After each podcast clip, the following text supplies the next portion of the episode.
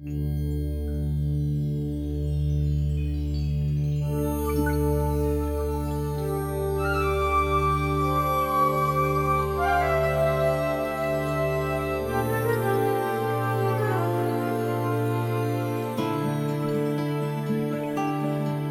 à tous.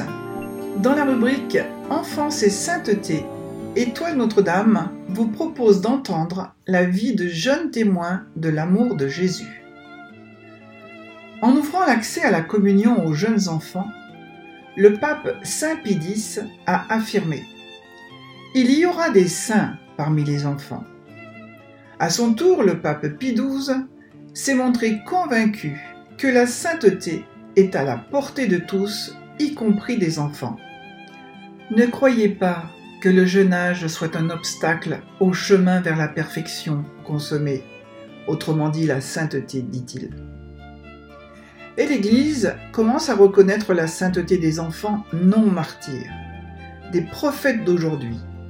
On va parler d'Imelda Lambertini, de Rose de Viterbe, de Nelly Organ, et nous commençons cette rubrique en vous racontant l'histoire d'Antonietta Meo. Toutes ces petites âmes nous rappellent que pour entrer au royaume de Dieu, il nous faut redevenir comme elles, généreux en charité, héroïques dans la pratique des vertus. C'est un message urgent et toujours actuel.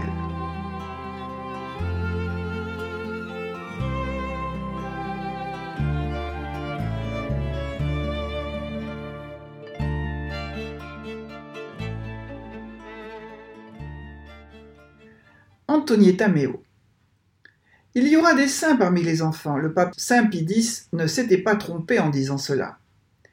La vie toute simple et très brève de Nénolina nous montre à tous que la sainteté est pour tous les âges. Pour les enfants et pour les jeunes, pour les adultes et pour les anciens. Souffrant d'un cancer des os, cette petite fille, amputée d'une jambe, mourut prématurément à Rome à l'âge de six ans. Conversion et grâce accompagneront sa mort. Au cimetière romain du Verano, sa tombe sera jonchée de petits billets de prière et d'actions de grâce. Le procès de béatification s'est ouvert dès 1942.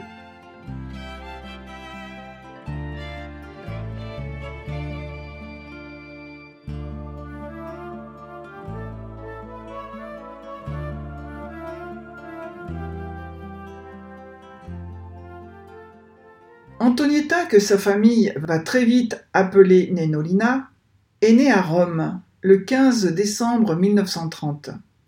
Elle mourra le 3 juillet 1937.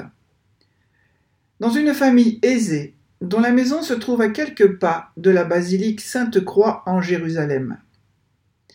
Elle est la quatrième d'une famille dont deux enfants sont déjà au ciel. La famille Méo est très chrétienne.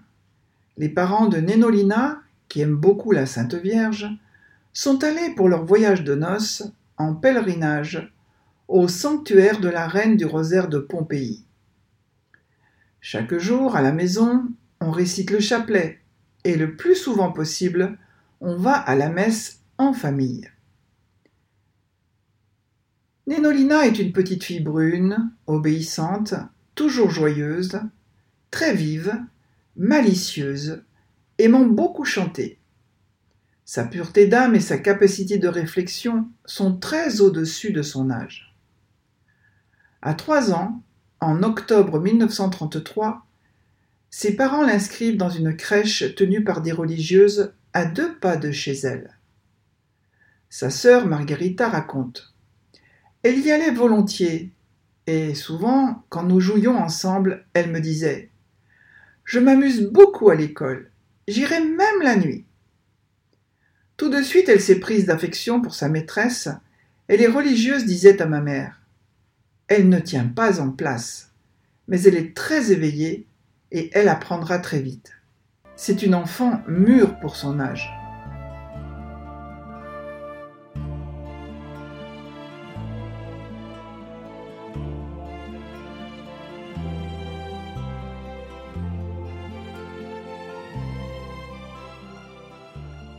Un jour, dans le jardin de la maison, elle tombe à terre et se cogne le genou gauche sur un caillou. On la soigne, mais la douleur ne passe pas. Le mal grandit et empire. Les médecins consultés ne comprennent pas tout de suite la nature de son mal. Après quelques traitements et quelques diagnostics erronés, la sentence tombe. Ostéosarcome, une tumeur cancéreuse aux os. Il faut l'amputer, lui couper la jambe, alors qu'elle n'a que cinq ans et demi. Tout le monde est bouleversé, sauf elle. Une religieuse infirmière à la clinique témoigne. Un matin, alors qu'elle aidait l'infirmière qui rangeait la chambre de la fillette, son père entra et, après l'avoir embrassée, il lui demanda As-tu très mal, Antoinette? Elle lui répondit Papa, la douleur, c'est comme la toile. Plus elle est forte, et plus elle a de la valeur. La religieuse ajouta Si je ne l'avais pas entendu de mes oreilles, je ne l'aurais pas cru. Au printemps 1936, après l'intervention chirurgicale, on lui met une lourde prothèse orthopédique, une jambe artificielle. Et Ninolina reprend sa vie de petite fille. Chaque jour, elle prend l'habitude d'abord de dicter à sa maman, puis d'écrire elle-même une petite lettre adressée à Jésus ou à la Vierge Marie, qu'elle dépose sous une statue de l'enfant Jésus pour qu'ils viennent la lire la nuit. On a ainsi retrouvé 150 lettres, toutes remplies d'amour d'émotion. Nénolina, malgré son jeune âge, comprend que sur le calvaire, la Sainte Vierge a souffert avec Jésus et pour Jésus, et elle écrit Cher Jésus, je sais combien vous avez souffert sur la croix. Aussi, je veux vous offrir de petites fleurs et rester toujours près de vous, près de votre petite maman. Cher Jésus, dites à Dieu le Père que je l'aime tant. Cher Jésus, je vous adore et j'embrasse vos pieds. Cher Jésus, je veux être votre lampe, la lampe qui brûle nuit et jour devant le tabernacle, ne vous laissant jamais seul. Antoinette désire que Jésus soit toujours avec elle, alors elle écrit Cher Jésus, venez à l'école avec moi demain. Aidez-moi parce que sans vous, je ne peux rien faire. Elle écrit aussi à Notre-Dame. Chère bonne Vierge Marie, prenez mon cœur et portez-le à Jésus. Quand elle se rend à l'hôpital sur son fauteuil roulant, Nénolina se fait conduire devant une statue de la Sainte Vierge. Sa maman raconte. Nous ne rentrions jamais de promenade tant que nous n'étions pas allés déposer un bouquet de fleurs auprès de la Vierge. Des fleurs que je ramassais sur ses indications, car elle avait des yeux de lynx, des yeux qui voyaient loin. Alors, elle prenait les fleurs dans ses bras, joignait ses petites mains et faisait une prière à la Sainte Vierge. À la fin, elle lui envoyait un baiser en disant au revoir, chère petite maman.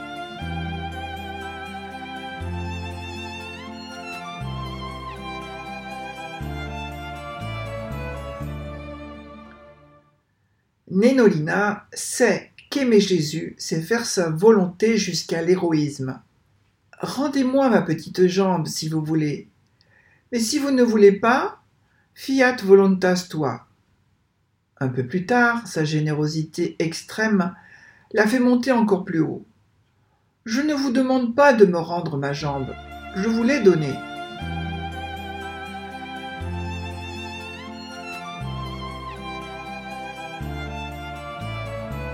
Elle comprend qu'aimer Jésus, c'est aussi lui donner des âmes. Aussi offre-t-elle ses souffrances pour les pécheurs, surtout pour les plus méchants, précise-t-elle. Elle déclare vouloir beaucoup souffrir dans ce but. Quand vous sentez la douleur, vous devez garder le silence et l'offrir à Jésus pour un pécheur. Jésus a tant souffert pour nous, alors qu'il n'a pas commis de péché, il était Dieu. Et comment pouvons-nous nous plaindre, nous qui sommes pécheurs? Et comment pouvons-nous toujours lui faire de la peine? Ninolina commence à aller à l'école primaire avec sa prothèse qui la gêne beaucoup. Mais elle offre tout à Jésus. Chaque pas que je fais, que ce soit un mot d'amour. Le jour anniversaire de l'amputation, elle veut le célébrer par un grand repas et par une neuvaine à la Vierge de Pompéi, parce que, grâce à cet événement, elle a pu offrir sa souffrance à Jésus. À sa grande joie, ses parents décident d'avancer la date de sa première communion. Se préparant avec une grande piété, elle promet à Jésus, quand il sera dans son cœur, de lui dire des petits mots pour le consoler. À la veille de ce grand jour, voici ce qu'elle dicte à sa mère. Cher Jésus, demain vous serez dans mon cœur. Faites comme si mon âme était une pomme et faites qu'il y ait une petite armoire à l'intérieur de mon âme, comme les pépins qui sont à l'intérieur d'une pomme. Et comme la graine blanche qui est sous la peau noire des pépins, faites qu'à l'intérieur de la petite armoire il y ait votre grâce, qui serait comme la graine blanche? À ce moment-là, sa mère l'interrompt. Mais Antoinette, qu'est-ce que tu dis? Qu'est-ce que c'est cet intérieur? Qu'est-ce qui est à l'intérieur? Que veux-tu dire?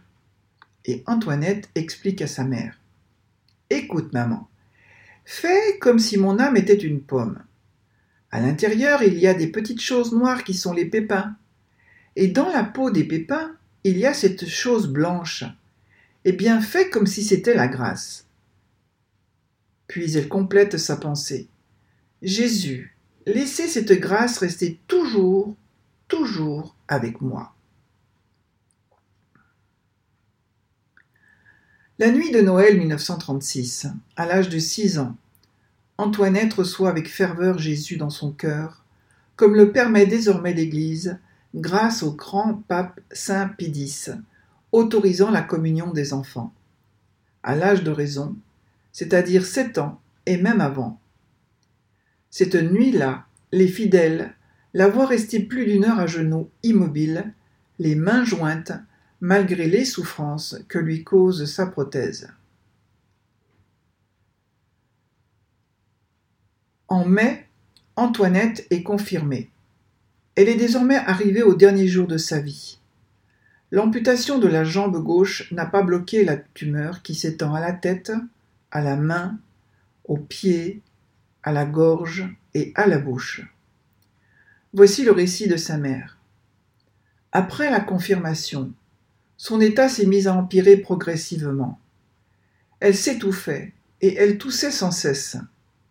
Elle ne réussissait même plus à se tenir assise, et elle a été obligée de rester au lit. On voyait qu'elle souffrait, mais elle disait toujours à tout le monde, et même à moi, Je vais bien. Elle a toujours voulu réciter ses petites prières du matin et du soir, même si cela lui coûtait parfois de grands efforts. Puis elle a demandé que le prêtre lui apporte la communion tous les jours. Et les sœurs qui suivaient la communion étaient toujours plus calmes.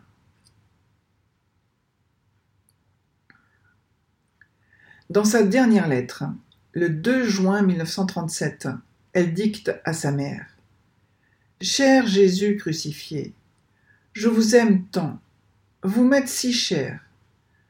Je veux être avec vous sur le calvaire. Cher Jésus, dites à Dieu le Père que je l'aime beaucoup lui aussi. Cher Jésus, donnez-moi la force nécessaire pour supporter ces douleurs que j'offre pour les pécheurs. À ce moment-là, Nénolina est prise d'une violente crise de toux et de vomissement. Mais aussitôt que la crise a pris fin, elle veut continuer à dicter. Cher Jésus, dites à l'Esprit Saint qu'il m'illumine d'amour et qu'il me remplisse de ses sept dons. Cher Jésus, dites à la Sainte Vierge que je l'aime tant et que je veux être à côté d'elle. Cher Jésus, Je veux vous répéter que je vous aime beaucoup. Mon bon Jésus, je vous recommande mon Père spirituel. Donnez-lui les grâces nécessaires. Cher Jésus, je vous recommande mes parents et Marguerita. Votre petite fille vous envoie beaucoup de baisers. Le 12 juin, l'état d'Antoinette s'aggrava. Elle respire avec peine. On extrait du liquide de ses poumons. Le 23, on lui scie trois côtes. Elle est très faible. Voici ce que dit sa mère. Je ne peux décrire le supplice de ce petit corps martyrisé. Ce jour-là, j'ai retenu mes larmes de toutes mes forces, et je lui ai dit Tu verras, ma petite fille, dès que tu seras remise, nous irons en vacances. Nous irons au bord de la mer. Tu aimes tant la mer. Tu pourras aussi te baigner, tu sais. Elle m'a regardée et m'a dit avec tendresse Maman, sois heureuse, sois contente. Je sortirai d'ici dans un peu moins de dix jours. Le père d'Antoinette rend le témoignage suivant. Un jour, voyant son état s'aggraver, j'ai décidé qu'il fallait administrer l'extrême onction à ma petite fille. Je lui ai demandé Tu sais ce que c'est les saintes huiles? Le sacrement que l'on donne à ceux qui vont mourir, a-t-elle répondu. Mais je ne voulais pas la troubler. C'est pourquoi j'ai ajouté Quelquefois il apporte la santé du corps. Mais Antoinette a refusé. Il est trop tôt, dit-elle, et je n'ai pas insisté. Mais lorsque plus tard le prêtre lui a dit que les saintes huiles augmentaient la grâce, Antoinette, qui écoutait attentivement, a répondu. Alors oui, oui, je les veux.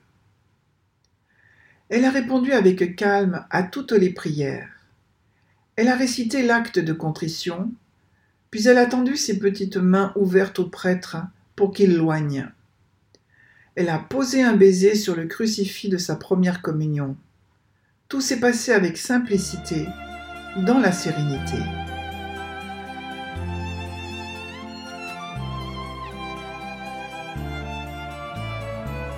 Le 3 juillet 1937, son père s'approche d'elle pour arranger l'oreiller sur lequel elle repose. Nénolina l'embrasse et lui sourit. Puis, après avoir dit une dernière fois Jésus, Marie, maman, papa, cet enfant qui se préoccupait toujours des autres et qui ne se plaignait jamais, sourit à ses parents et rend sa belle âme à Dieu, un samedi, comme elle l'avait annoncé.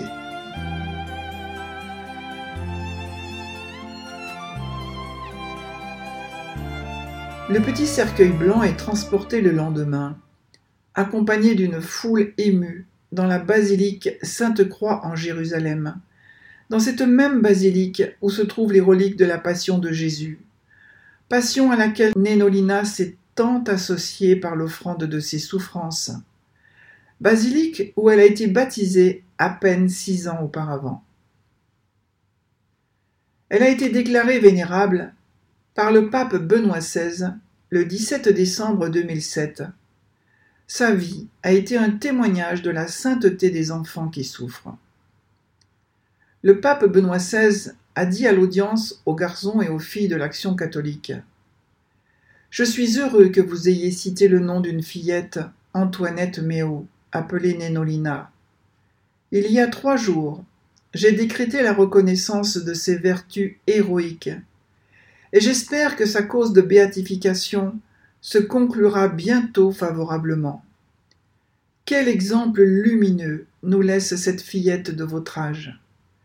Nénolina, enfant romaine, pendant sa courte vie, six ans et demi seulement, a fait preuve d'une foi, d'une espérance et d'une charité spéciale, ainsi que des autres vertus chrétiennes. Bien qu'étant une enfant fragile, elle est arrivée à donner un témoignage fort et ferme de l'Évangile et à laisser une trace profonde dans la communauté diocésaine de Rome. Nénolina appartenait à l'action catholique. C'est pourquoi vous pouvez la considérer comme l'une de vos amies, comme un modèle dont vous pouvez vous inspirer. Sa vie, à la fois si simple et si importante, montre qu'on peut être saint à tout âge. C'est vrai pour les enfants et pour les adolescents, pour les adultes, pour les personnes âgées. Chaque étape de notre vie est bonne pour décider d'aimer vraiment Jésus et de le suivre fidèlement. En quelques années, Nénolina a atteint le sommet de la perfection chrétienne que nous sommes tous appelés à rechercher. Elle a parcouru à toute vitesse l'autoroute qui mène à Jésus. En outre, comme vous l'avez rappelé vous-même, Jésus est le vrai chemin qui nous conduit au Père et à sa demeure, à notre demeure définitive, qu'est le paradis. Comme vous le savez, Antoinette vit maintenant auprès de Dieu, et du haut du ciel, elle est proche de vous. Sentez-la présente avec vous, dans vos groupes. Apprenez à la connaître et à suivre son exemple.